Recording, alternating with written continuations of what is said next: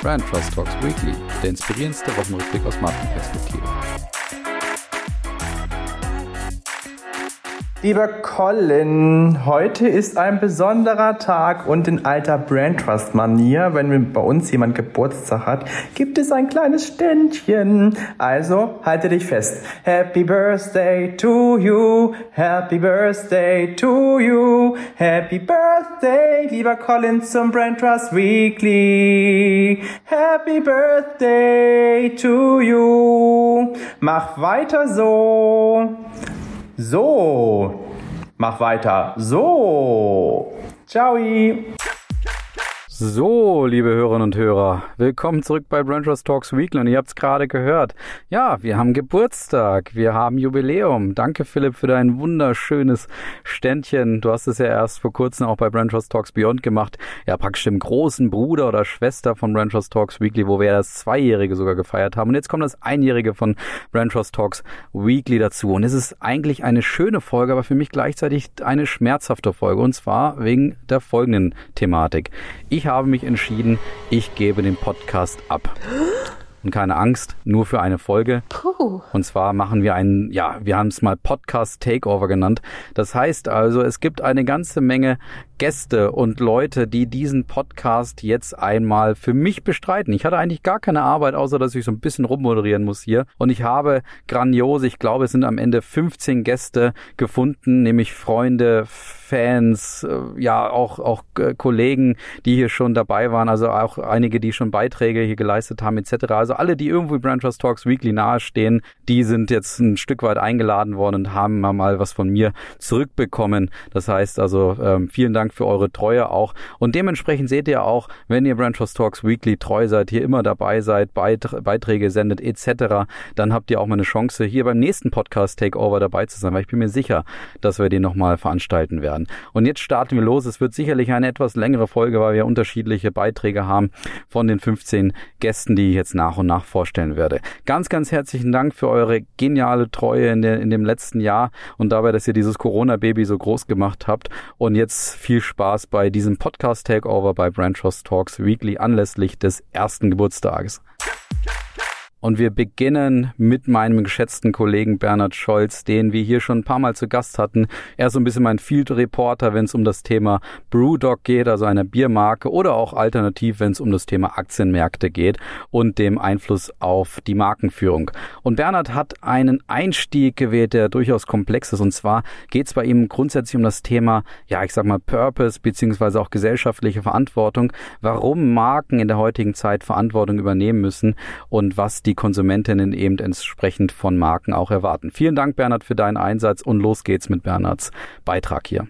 Hallo Colin, erstmal herzlichen Glückwunsch zu der Jubiläumsfolge des Podcasts. Habt ihr einiges geleistet. Ich höre immer mit großer Freude zu und freue mich auch heute wieder mit einem kleinen Beitrag dabei sein zu dürfen. Und worauf ich heute kurz eingehen möchte, ist ein Thema, das wahrscheinlich während der, der gesamten Laufzeit des Podcasts ähm, wirklich einfach immer an Relevanz gewonnen hat und es ist das Thema des Purpose. Also man hört es ja links und rechts, Purpose treibt gerade alle Marken an, irgendwie Haltung zu zeigen, für mehr zu stehen als nur das rein transaktionelle. Und das sieht man jetzt auch beispielsweise gerade bei der UEFA, dass, dass auch die versucht oder dass man zumindest sich wünscht, dass sie versuchen würde, Haltung zu zeigen mit dem Thema der Regenbogenfahne. Aber auch neben der UEFA versuchen viele Marken einfach ähm, sich diesem Thema des Purposes anzunehmen. Und was ich da, was mir da aufgefallen ist, ist, dass das viele als Selbstzweck machen, dass man einfach sagt, nö, jetzt machen gerade so viele einen Purpose und das könnten wir doch auch mal machen, genauso wie man auch Markenwerte einfach mal macht, ohne zu hinterfragen, warum eigentlich. Und äh, man scheint dann zu übersehen, dass es ja ein Mittel zum Zweck ist.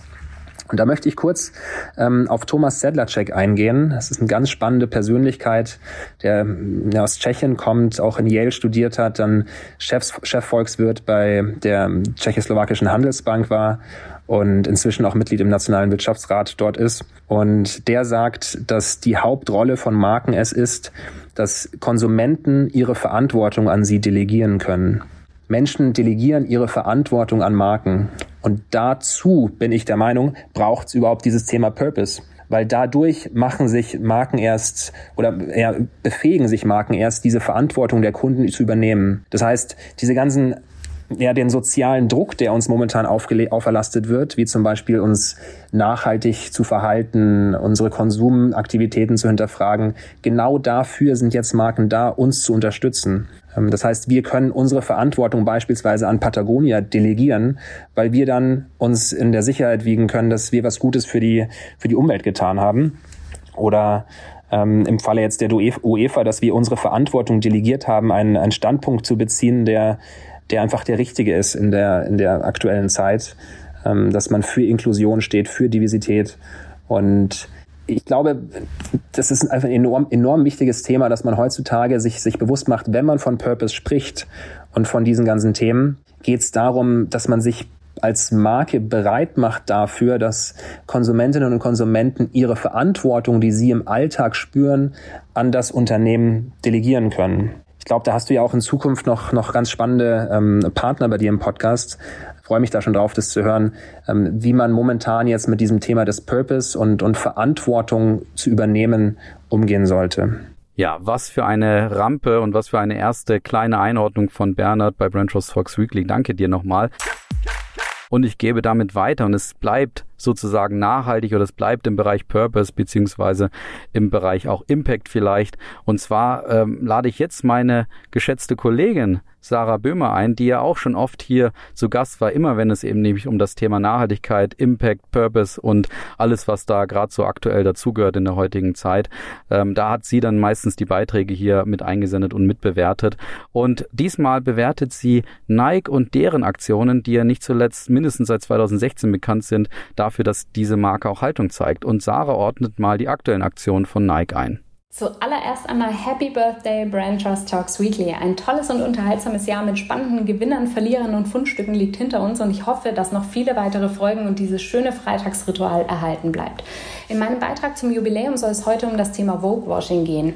Dieses Phänomen begegnet uns ja mittlerweile leider immer öfter. Die Begrifflichkeit ist angelehnt an den Ausdruck des Greenwashings und man spricht von Vogue-Washing, wenn Personen, Institutionen oder eben auch Marken vermeintlich klare Haltung zu einer sozialen Frage oder einem Missstand beziehen, dann aber entweder nicht handeln, inkonsequent handeln oder im schlimmsten Fall sogar gegensätzlich handeln. Und ich will mich heute nicht, wie vielleicht vermutet, auf das im Zuge der EM intensiv diskutierte Regenbogenflagge Flaggendebakel stürzen, sondern ein positives Beispiel und damit einen Gewinner hervorheben. Nämlich die Marke Nike mit ihrem Spot The Land of New Football, in dem sie zeigen, wie bunt und divers Fußball sein kann und sein soll. Warum ist dieser Spot eben kein Vogue-Washing? Dafür kann man grundsätzlich drei Indizien heranziehen. Der erste Aspekt ist mal der Zeitpunkt und die Häufigkeit. Nike bringt nicht zum ersten Mal diese Haltung zum Ausdruck und bezieht Stellung zu gesellschaftlichen Themen. Wir erinnern uns sicher alle an die Kampagne mit dem amerikanischen Footballspieler Colin Kaepernick, nach der sie harte Kritik einstecken mussten, manche Nike-Träger auch ihre Produkte sogar verbrannt haben, das über die sozialen Medien geteilt haben. Trotzdem ist die Marke konsequent bei ihrer Haltung geblieben und setzt auch jetzt mit diesem Spot wieder ein Statement. Das kommt stark aus ihrem Purpose heraus. Nike sagt, wir glauben an die Kraft des Sports, die Welt voranzubringen und das Beste aus den Menschen herauszuholen und an das Potenzial, dass die Menschen wiederum das Beste in unserer Welt herausholen. Und das bringt uns zum zweiten Punkt. Nike stellt eine Verbindung zwischen dem Thema und der eigenen Marke, ihre Überzeugung und ihrem Kerngeschäft, dem Sport, her. Auch dieses Mal machen sie das über ein Vorbild, nämlich mit dem englischen Stürmer Marcus Rashford, jüngster englischer Torschütze in einem Länderspiel, toller Fußballer und Vorbild, weil er sich für unterprivilegierte Kinder in England einsetzt, gegen Obdachlosigkeit und Hunger und für Schreib- und Lesefähigkeit. Damit ist er Vorbild durch seine Leistung im Sport zum einen und Inspiration für gesellschaftliche Verantwortung, die jeder übernehmen kann, für die jeder seinen Einfluss nutzen kann auf der anderen Seite. Und das entspricht wiederum eben genau der Überzeugung von Nike. Aber dritter Punkt, Nike handelt eben auch selbst und stützt sich nicht nur auf die Leistungen dieser Vorbilder. Im Zuge dieses Spots kann man sich in der App auch informieren, welche Maßnahmen Nike ganz konkret ergreift, um beispielsweise auch mehr Mädchen und Frauen für Fußball zu begeistern. Dafür sind unterschiedlichste Aktionen geplant. Außerdem spürt man die Ernsthaftigkeit und das Handeln wollen und handeln werden dahinter auch im aktuellen Impact Report. Zum Beispiel haben sie sich darauf committed, mindestens 1,5 Prozent des Vorsteuergewinns zugunsten eines positiven Einflusses in ihren Communities zu investieren, also dort, wo sie wirtschaftlich tätig sind. Und was man in diesem Impact Report noch sehr schön sieht, ist, dass sich die fünf Jahresziele zwischen 2015 und 2020 zwar stark auf das Thema Umwelt- und Klimaschutz und damit auch Kreislaufwirtschaft konzentriert haben, dass man diese jetzt allerdings nicht aus den Augen verliert, aber den Fokus bis 2025 jetzt eher auf soziale Aspekte legt. Die größte Anzahl an Zielen bezieht sich dabei tatsächlich auf die eigenen Mitarbeitenden. Es geht um Ziele für mehr Diversity, Inklusion, Sicherheit und Gerechtigkeit mit Zielen, die die gesamte Wertschöpfungskette betreffen. Und insbesondere hervorzuheben sind auch zwei ganz konkrete Aspekte die zeigen, dass Nike Nachhaltigkeit wirklich fest in der Unternehmenskultur verankern will. Ein Ziel lautet, der Anteil der in ihren Gemeinden engagierten Mitarbeiter soll auf mindestens 35 Prozent gesteigert werden. Ein Ziel abseits der eigenen Geschäftstätigkeit. Und dass es Nike ernst meint, spürt man auch daran, dass sie sagen, die Vergütung von Führungskräften ist jetzt an die Umsetzung dieser Ziele bis 2025 gekoppelt. Also sie tun wirklich alles dafür, dass es wirklich zu einem ganz festen Bestandteil ihrer Unternehmenskultur, ihrer Führungskultur etc. wird. Nike zeigt also anhand dieser drei Aspekte, dass es keine einmalige Aktion ist, Zeitpunkt und Häufigkeit. Sie schaffen den Bezug zur Marke und zu ihrer Überzeugung sehr glaubwürdig und sie handeln entsprechend konsequent wie wir bei den Beispielen jetzt auch sehen konnten. Und damit sind sie für mich ein klarer Gewinner. Ja, als nächstes haben wir Leon Reitz dabei. Leon kennt ihr natürlich auch als äh, Branchos Talks Weekly Hörerinnen und Hörer, weil Leon ja mein persönlicher Gen Z Berater oder auch Capital Bra Berater ist. Also immer wenn es um Thema im Bereich Generation Z geht, habe ich Leon konsultiert und ihn gefragt, sag mal, ist das, was ich irgendwie da wahrnehme, eigentlich wirklich wahr und wie sieht das eigentlich deine Generation? Leon ist ein fast so genialer Fußballer oder auch schlechter Fußballer wie ich auf jeden Fall. Daher kennen wir uns auch. Und Leon hat eben passenderweise aus dem Bereich Fußball ein Thema mitgebracht und zeigt, wie wichtig das Thema Nachhaltigkeit und auch gesellschaftliche Antwo Verantwortung auch in diesem Bereich inzwischen ist und hat da ja, berichtet dort von einem Fußballverein aus England. Danke, Leon, für deinen Einsatz. Samstagnachmittag mit den Kollegen im Stadion. Erste Order. Äh, fünf Bratwurstbrötchen, zweimal Currywurst und vier, fünf Bier bitte. In der Halbzeit filmen wir dann alles nochmal nach und holen uns noch was zum Knabbern. Der Fußball in Deutschland hinkt dem Thema Nachhaltigkeit noch deutlich hinterher und man sieht aber auch, dass es anders geht. Während in der Saison 2018-19 in der Bundesliga sich ein Müllberg von schätzungsweise 9 Millionen Einwegbechern angesammelt hat, wurde zeitgleich in England der Viertliga-Club Forest Green Rovers von den Vereinten Nationen zum allerersten klimaneutralen Fußballverein der Welt ausgezeichnet. Nachdem der in Nailsworth ansässige Club 2010 kurz vor dem finanziellen Abgrund stand, übernahm der englische Investor Dale Vince, der sein Millionenvermögen ausschließlich durch grüne Projekte und Unternehmen erzeugen konnte. Er übernahm die Verantwortung für den Club und krempelte ihn von Grund auf um. Mit Erfolg. Nicht nur Spieler und Trainer ernähren sich heute ausschließlich vegan, sondern auch die Stadionbesucher genießen seit mehreren Jahren die nachhaltige Küche welche ihnen, und das ist mir persönlich ganz wichtig, nicht aufgezwängt wurde. Der Verein verkündete, dass die Stadionbesucher gerne ihr eigenes Essen mitnehmen können, egal ob vegan oder mit tierischen Produkten. Und trotzdem stieg der Umsatz der veganen Stadionkantine um das Vierfache im Vergleich zur damaligen Zeit. Die Trikots und Schienbeinschoner der Spieler werden aus Bambusfasern statt Plastik gefertigt. Der Energiebedarf wird vollständig aus erneuerbaren Quellen gezogen und nebenbei der Platz wird mit schottischem Seetang anstatt mit Chemikalien wie in der Bundesliga gepflegt.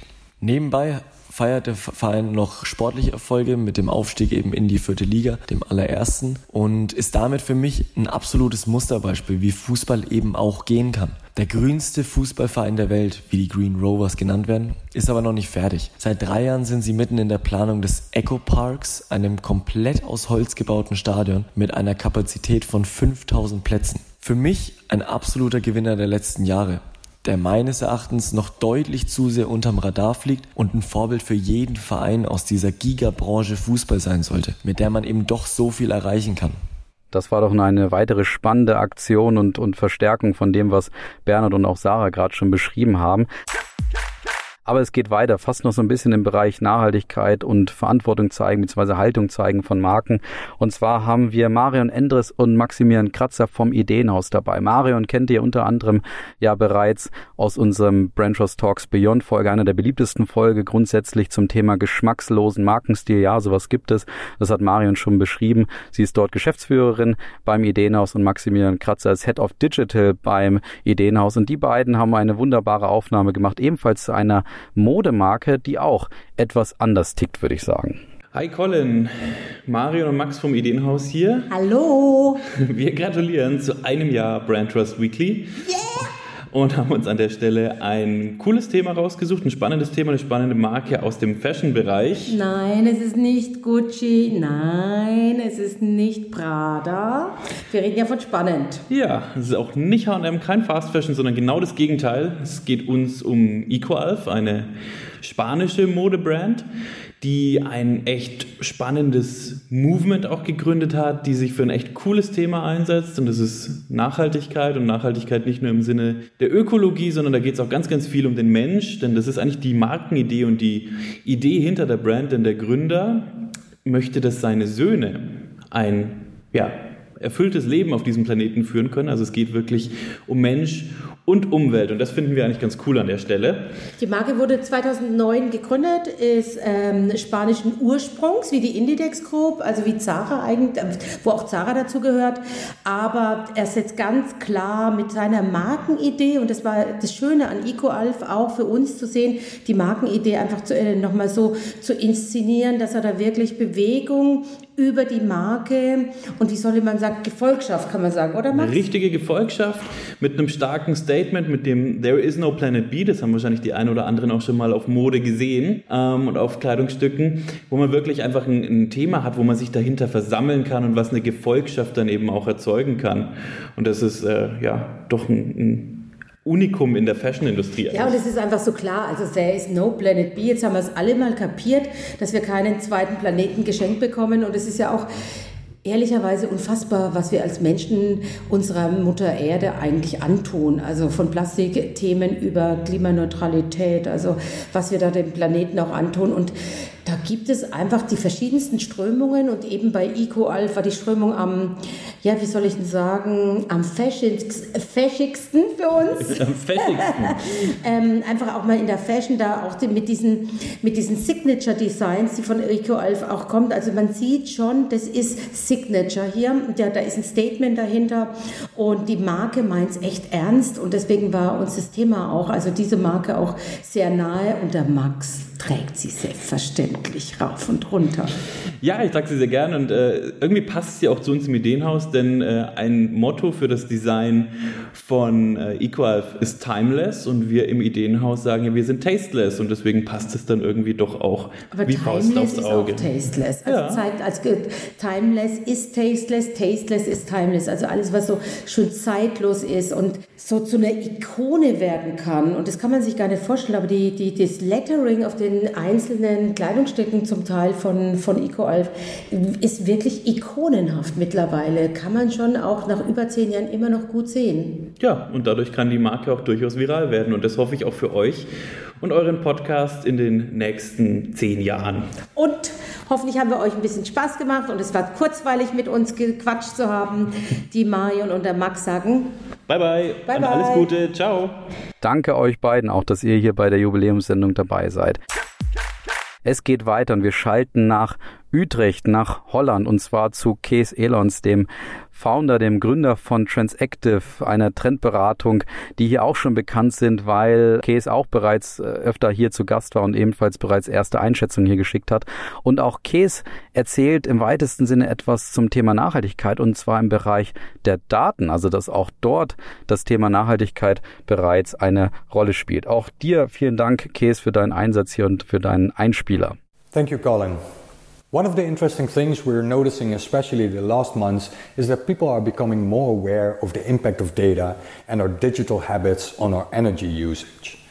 Of course, the lockdowns last year made us use less cars, less planes, which was a good thing from a climate point of view. But on the other hand, we increasingly notice the impact of working from home on our energy consumption. Maybe we saw our electricity bills increase in the winter, or we read articles about how much extra electricity we used if we kept our webcam turned on in Zoom or Teams.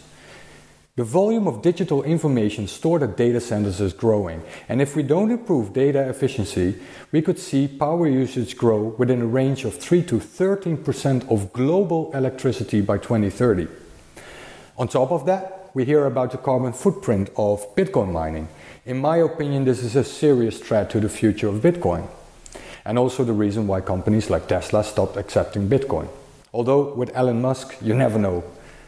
And we also see the first brands that are picking up digital sustainability as a priority. For example, Volkswagen has launched an initiative called the Carbon Neutral Net with a website for its new electric vehicles where almost everything is black and white text, even the images. And by doing so, it significantly reduces the data embedded in it.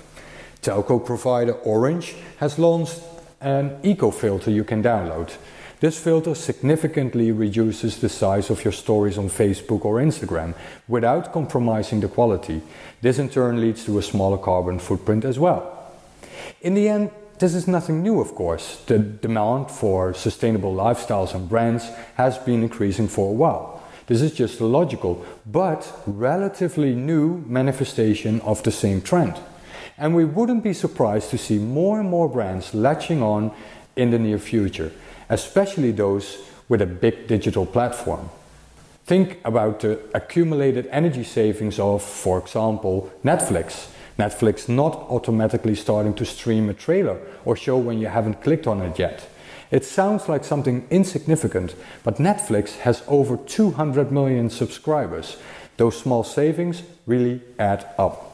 So, jetzt haben wir eine ganze Menge zum Thema Nachhaltigkeit. Ich packe das jetzt alles mal in eine Kategorie. Ihr wisst, ich bin normalerweise differenziert, aber ihr habt es ja selber auch gehört. Ich habe das jetzt mal alles in dieser Kategorie gelassen. Thema Verantwortung und Haltung zeigen in der heutigen Markenführung. Jetzt wechseln wir so ein bisschen die Themen und wir gehen fast so ein bisschen jetzt durch Europa durch oder sage ich mal zumindest im deutschsprachigen Raum sind wir unterwegs und schalten jetzt fast von einer Hauptstadt in die nächste. Und den Beginn macht ebenfalls mein geschätzter Kollege, Kollege Maximilian List, der aus Berlin zugeschaltet ist und dort so ein bisschen unser Berlin-Korrespondent ist. Und Max erzählt von einer Aktion, die in Berlin jetzt gestartet ist seit einigen Monaten und ja, die auch durchaus Einfluss hat auf die Berliner Standortmarke, aber vielleicht auch ein bisschen kritisch eingeordnet werden kann von Max. Guten Tag aus der Hauptstadt und auch erst einmal alle Jute an dich, lieber Colin, und auch ans ganze Brandhouse Talks Team zum einjährigen Geburtstag vom Weekly. Ich habe für euch einen kleinen Schwank aus Berlin mitgebracht und rede jetzt auch wieder Hochdeutsch. Die Stadt ist ja bekannt für ihre Kunst- und Kulturszene, aber auch für ihre Medienwirtschaft und auch die Startup-Branche womit man jetzt Berlin als Standortmarke vielleicht nicht unbedingt direkt in Verbindung bringt, ist Berlin als Industriestandort. Und genau das will die Stadt jetzt ändern. Die Marke wurde ja vor ungefähr zwei Jahren in einem Markenstrategieprozess neu ausgerichtet und weiterentwickelt. Und letztes Jahr gab es dann auch die ersten Umsetzungsmaßnahmen daraus zu sehen in Form des neuen Kampagnenclaims. Früher ähm, war dieser ja Be Berlin und jetzt seit letztem Jahr heißt dieser Wir sind ein Berlin. Zu sehen gab es auch ein neues Logo, was in der Markenwelt auch erstmal auf nicht so positive Resonanz gestoßen ist. Die Kampagnenmotive, die dazugehörigen, wurden dann auch im Herbst gelauncht dazu und stießen auf überwiegend positive Resonanz. Weniger bekannt der ganzen Kampagne ist aber nämlich der Teil, der den Industriestandort Berlin stärken soll, der unter dem Namen Berlin produziert gelauncht wurde. Und dazu hat sich die Stadt mit 16 Industriepartnern zusammengeschlossen, die hier eine Produktion haben.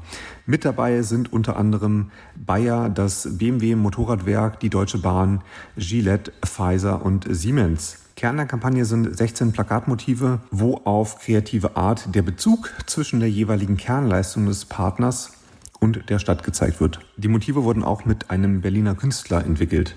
Und damit möchte die Stadt zeigen, dass sich die hier ansässigen Industrieunternehmen halt schon lange mit den Herausforderungen beispielsweise des digitalen Wandels auf eine Art und Weise beschäftigen.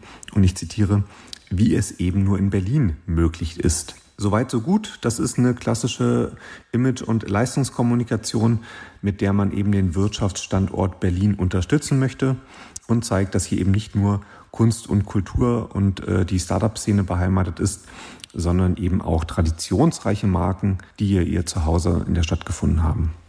Was ich jetzt besonders interessant daran finde, ist, dass beispielsweise Marken wie Gillette nun ebenfalls diesen Standortaspekt aufgreifen und ihrerseits in TV-Spots den Hinweis geben, dass ihre Rasierklingen made in Berlin sind.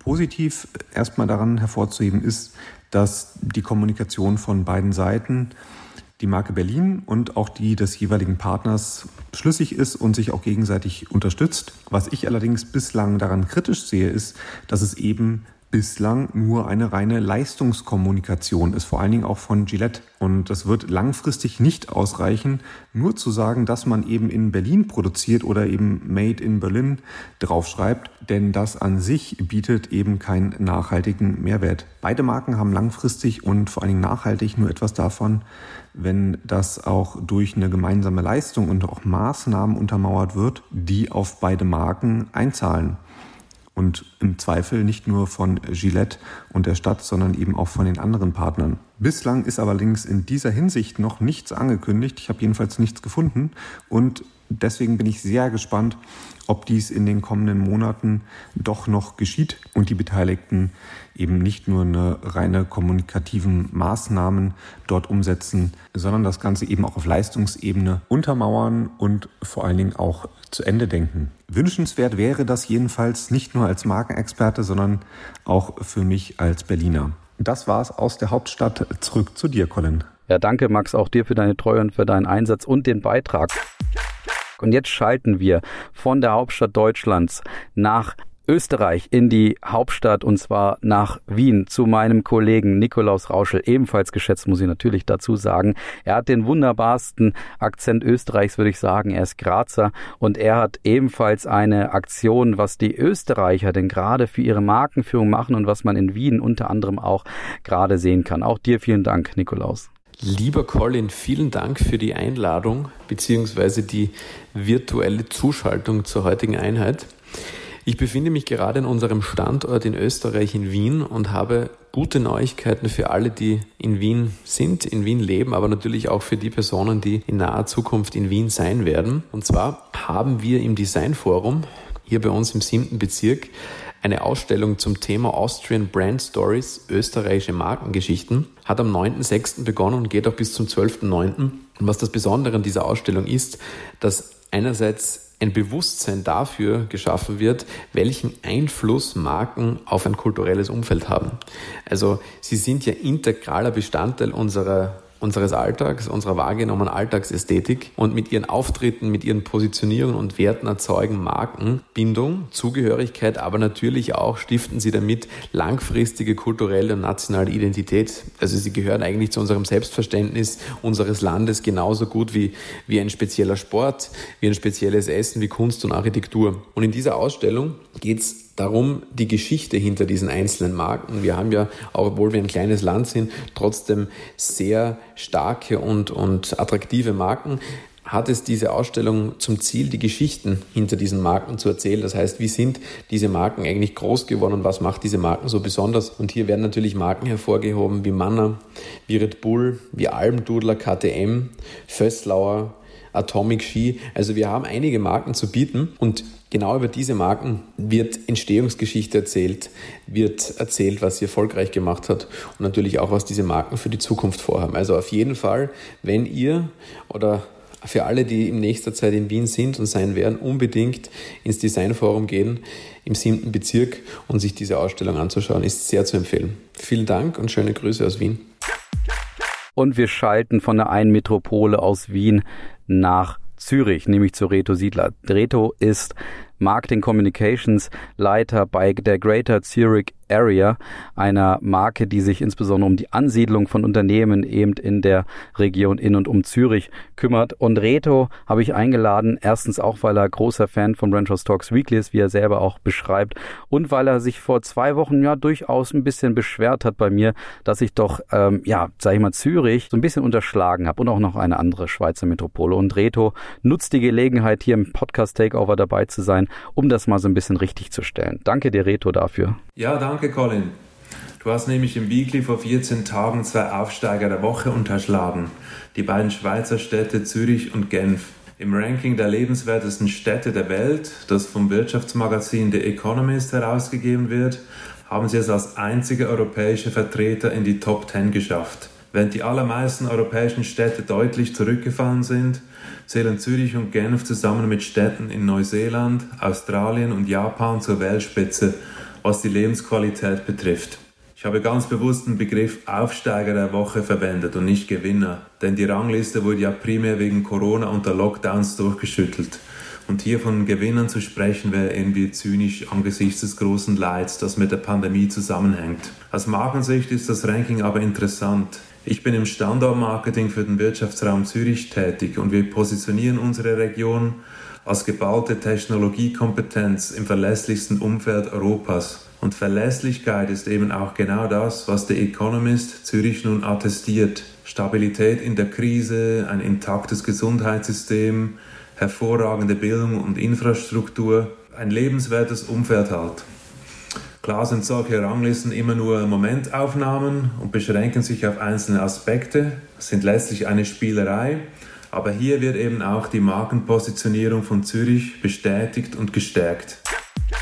Ja, aus der Schweiz aus der Metropole schalten wir jetzt nach Vorarlberg ins Bundesland in Österreich, ein ganz wunderbares Bundesland, wie ich finde. Und dort ist Judith Krasser sozusagen zugeschaltet. Sie ist Geschäftsführerin von der GSL Tourismus eben in Vorarlberg und ist ja hier begeisterter Hörerin äh, und Fan von Branchos Talks Weekly, wie sie immer wieder selber auch dokumentiert und uns ständig auch weiterempfiehlt. Du hast dir diesen, diese Teilnahme am Podcast Takeover definitiv für deine Treue auch verdient. Dir vielen Dank. Und Judith erzählt von ihrem Urlaub und erzählt, welche welche Einflüsse Markenführung der, im, am Standort auch auf die Betriebe und vice versa haben kann. Ganz spannender Einblick auch von Judith. Grüß dich, Colin. Ich habe ein Beispiel aus dem Tourismus für dich mitgebracht. Ich bin ja nicht nur beruflich, sondern auch privat sehr nachhaltig unterwegs und suche auch immer dementsprechend meine Urlaubsziele aus. So war ich gerade letzte Woche äh, im wunderschönen Geiltal in Kärnten für eine Woche im Biohotel Daberau. Das Hotel ist schon sehr lange nachhaltig orientiert, ist ein reines Biohotel, wird in der vierten Generation von der Familie geführt und man spürt einfach von Anfang bis zum Ende, dass wirklich sehr viel Liebe und Leidenschaft äh, in diesem einen Hotel steckt. Was jetzt für mich interessant war, war, dass diese Leidenschaft, dieser Enthusiasmus, diese Vorreiterrolle aus meiner Sicht auch auf die ganze Region übergeschwappt ist. Also als der Dorfladen geschlossen wurde, hat man diesen kurzerhand zum kleinen Kreislerladen umfunktioniert und bietet jetzt so den Bauern in der Umgebung eine Plattform, ihre eigenen Produkte zu verkaufen. Es gibt in den Gasthäusern in der Umgebung überall regionale Köstlichkeiten, die handgemacht werden. Es gibt dort auch Kurse, dass man zum Beispiel lernt, wie man Kärntner Kasnudeln macht. Ähm, also auch mit nach Hause nehme für die Gäste, dass man da wieder ein Stückchen ähm, Kärnten mit nach Hause bringen kann. Es gibt auch vegetarische Tage in den, in den Gasthäusern, äh, auch im Hotel, dass man wirklich komplett auf Gemüse setzt. Äh, und letztes Jahr zum Beispiel haben sie ganz erfolgreich gemeinsam gegen den Einsatz von Glyphosat bei der Eisenbahnlinie gekämpft. Äh, so ist das nun der einzige Streckenabschnitt der Eisenbahn in Österreich, das ohne Glyphosat auskommt. Auch das ist eigentlich reine Pionierarbeit. Und so wurde die Region ähm, zur ersten Slow Food Travel Destination der Welt gekürt. Und ich finde, das ist mehr als verdient und ich finde ein unglaublich tolles Beispiel, wie durch einen leidenschaftsgetriebenen Betrieb und ein klarer, authentischer Fokus eine Positionierung auch für eine ganze Region entstehen kann. Ich glaube, wenn da einer vorgeht und das einfach authentisch umsetzt, dann, dann folgen auch Leute oder eine ganze Region wie in diesem Fall. Und ich finde das wirklich ein tolles Beispiel, äh, wenn man auch die Brücke vom Gast und zur Region im Bereich Nachhaltigkeit äh, ja, entstehen kann. Und eins kann ich da versichern, Colin, ähm, das war für mich als Gast in dieser Region auf jeden Fall absolut spürbar und darum ist das für mich ein schönes Fundstück. Und wenn das jetzt nicht schon genug Highlights für euch alle waren, kommen jetzt noch ein paar Highlights. Aber keine Angst, ihr könnt gerne noch dranbleiben. Das wird jetzt sehr spannend. Den Anfang macht unser großer Branchos Talks Weekly Fan, der Freund des Hauses bei Branchos, nämlich Hendrik Lennartz, unser Lieblings-Growth Hacker, beziehungsweise ich weiß gar nicht, ob du noch Growth Hacker bist. Du hast ja auch ein großes Rebranding hinter dir. Bei dir geht es jetzt um das Thema Wachstum und deswegen danke dir auch für deinen Beitrag hier, der am Anfang ein bisschen schwierig ist. Also mit dem Wind müsst ihr zurechtkommen, wie Hendrik gesagt hat. Aber das, was er erzählt und was er auch so ein bisschen als Growth Hack dabei hat für euch, das ist definitiv hörenswert. Danke dir, Hendrik, für deinen Beitrag und natürlich auch, dass du so ein geschätzter Freund unseres Hauses geworden bist, mit dem wir sehr, sehr gerne zusammenarbeiten. So, meine lieben Freunde von Brand Trust und alle Podcast-Hörer äh, des äh, Brand Trust Talks, herzlichen Glückwunsch zum Einjährigen. Ich freue mich äh, jeden Freitag, neue Episode live geht. Warum? Weil äh, ja, es, also dass ihr über die anderen Marken sprecht, was die gut gemacht haben, was die nicht so gut gemacht haben, regt mich immer wieder äh, zur Reflexion an, sodass ich auch für mich, für meine eigene Brand oder auch für unsere Kunden überlege, ah ja, stimmt. Und es kommt immer wieder auf das Kantigsein äh, hinten raus und das, das mag ich sehr. Also einfach gibt keinen Tipp, außer einfach weitermachen, finde ich mega. Aber bei mir gibt's ja immer hinten raus auch einen kleinen Growth Hack und ähm, auch dafür möchte ich mich bedanken, weil ähm, ich wusste gar nicht, dass es auch in diesem Businessleben so wertvoll ist, ähm, gute Freunde zu haben mit denen man, äh, die man einfach anrufen kann, weil man eine Frage hat, mit denen man geile Projekte zusammen machen kann ähm, ja, mit dem man Strategien aushacken kann. Und ähm, also vielen Dank an die, an die ganze Bande, an die ganze Mannschaft. Äh, ich habe euch wirklich gern und auch viel zu verdanken. Und in diesem Sinne, vielleicht hört man hier den Rhein im Hintergrund rauschen oder das Boot da hinten. Äh, viele Grüße aus Köln von der Kölschen Riviera hier unten am Strand. Also macht es gut und ich freue mich sehr, sehr bald, euch wieder live zu sehen. Tschüssi! Und jetzt kommt noch ein weiteres Highlight, kann man sagen. Alexandra Fischbeck, meine geschätzte Branchers Talks Beyond Host-Kollegin hat ebenfalls eine Einsendung geschickt. Alex, ich danke dir natürlich dafür, dass du dieses Projekt überhaupt ermöglicht hast und dabei immer dabei bist und für jeden Schabernack auch zu haben bist, wie zum Beispiel diesen Podcast Takeover. Also Alex, auch dir vielen Dank für deine ständige Unterstützung und Kooperation hier.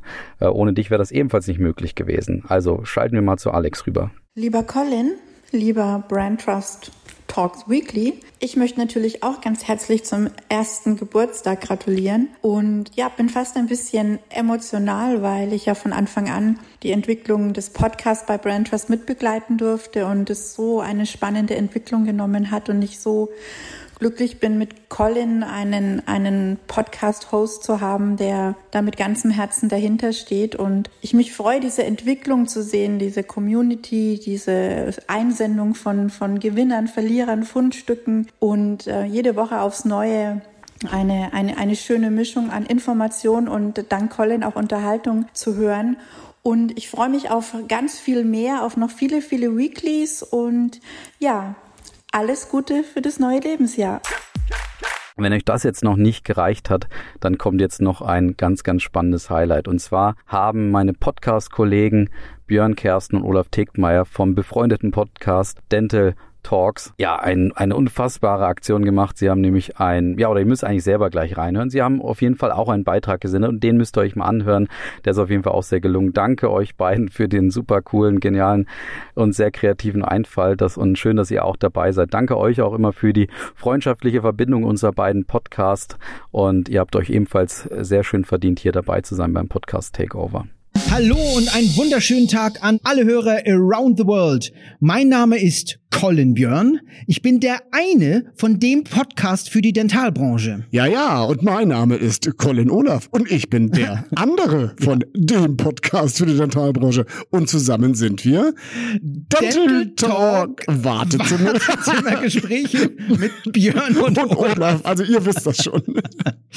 Colin Olaf, warum tragen wir eigentlich extra für heute so komische Doppelnamen? Tja, Colin Björn, das ist ganz einfach zu erklären, denn es ist einfach zu Ehren des Großmeisters der Markenpodcast, dem Erfinder, dem Moderator des Brand Trust Talks Weekly. Es ja. ist natürlich die Rede von dem One and Only Colin Fernando, der uns seit einem Jahr Woche für Woche die Markenwelt da draußen erklärt. Seit einem Jahr, das, das klingt nach einem Jubiläum und Colin Olaf, es klingt auch richtig spannend. Dann lass uns doch mal schauen, wer oder was heute in unserem Wartezimmer auf uns wartet. Warte, ich öffne mal die Tür. Hä? Was ist das? Hier ist ja, hier ist ja gar kein. Da, da, da, Colin Björn, da hinten auf dem Stuhl unterm Fenster. Ja. Da, da, da liegt was. Es sieht aus wie ein Umschlag. Warte, ich, ich hol den mal grad. Colin Olaf, was ist es? Was ist es? Du, du, da ist ein Björn drin. Äh, Quatsch, ein Brief drin. Zwei Seiten. Hier hast du eine Seite, Colin Björn. Colin Olaf, es ist, es ist ein Gedicht, ein Gedicht. Ich liebe Gedichte. Lass es uns vorlesen. Ja, lass es lesen, lass es lesen.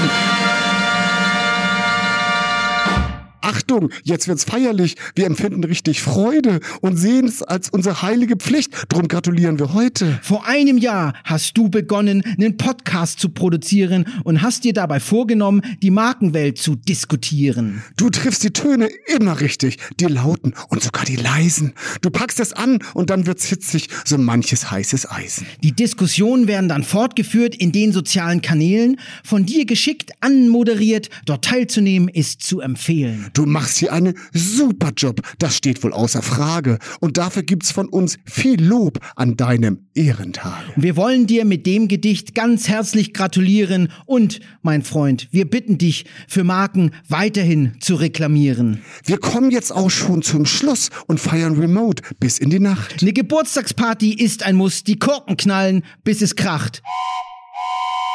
Äh, Colin Olaf, hier unten steht noch was. Ach, ja, ja, ja, ja. Und wenn du Schiss vorm Zahnarzt hast, dann hör bei uns mal rein. Denn Dental Talk, der Dental-Podcast, der lässt dich nie allein. Yippie! Herzlichen Glückwunsch, Colin. Alles Gute, weiter so. Ja. Tja, und es grüßt dich ganz herzlich, dein Colin Olaf aus Hamburg. Und natürlich auch von mir nicht weniger herzliche Grüße von Colin Björn aus Schopfheim. Bis dann. Tschüss. Tschüss. So, und das war's jetzt auch schon mit unserem Podcast-Takeover. Was heißt schon? Ich weiß gar nicht, wie lange das jetzt gedauert hat. Ich hoffe, es hat sich gelohnt. Und wer jetzt bis zum Ende zugehört hat, der hat jetzt noch ein kleines Schmankerl verdient. Ihr könnt mir bei LinkedIn, könnt ihr mich hinzufügen und mir gerne eine Nachricht schreiben mit dem Codewort Happy Birthday Brand Trust Talks Weekly. Also ein bisschen schreiben müsst ihr schon.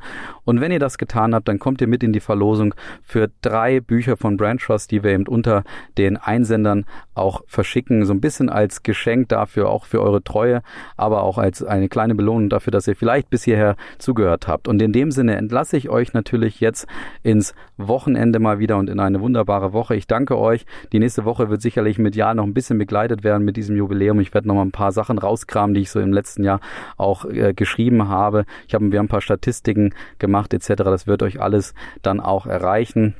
Und in dem Sinne wünsche ich euch jetzt ganz viel Spaß äh, bei all dem, was ihr noch vorhabt. Danke, wie gesagt, dass ihr immer dabei seid. Und übrigens ganz riesiges Danke auch an Eva, die ja wie immer hier uns so wunderbar begleitet, das alles hier zusammengeschnitten hat und, und, und ohne die dieser Podcast ebenfalls nicht möglich wäre. Also danke dir, Eva, und natürlich auch dem gesamten Team drumherum. Alles Gute, bis dann, macht's gut, ciao.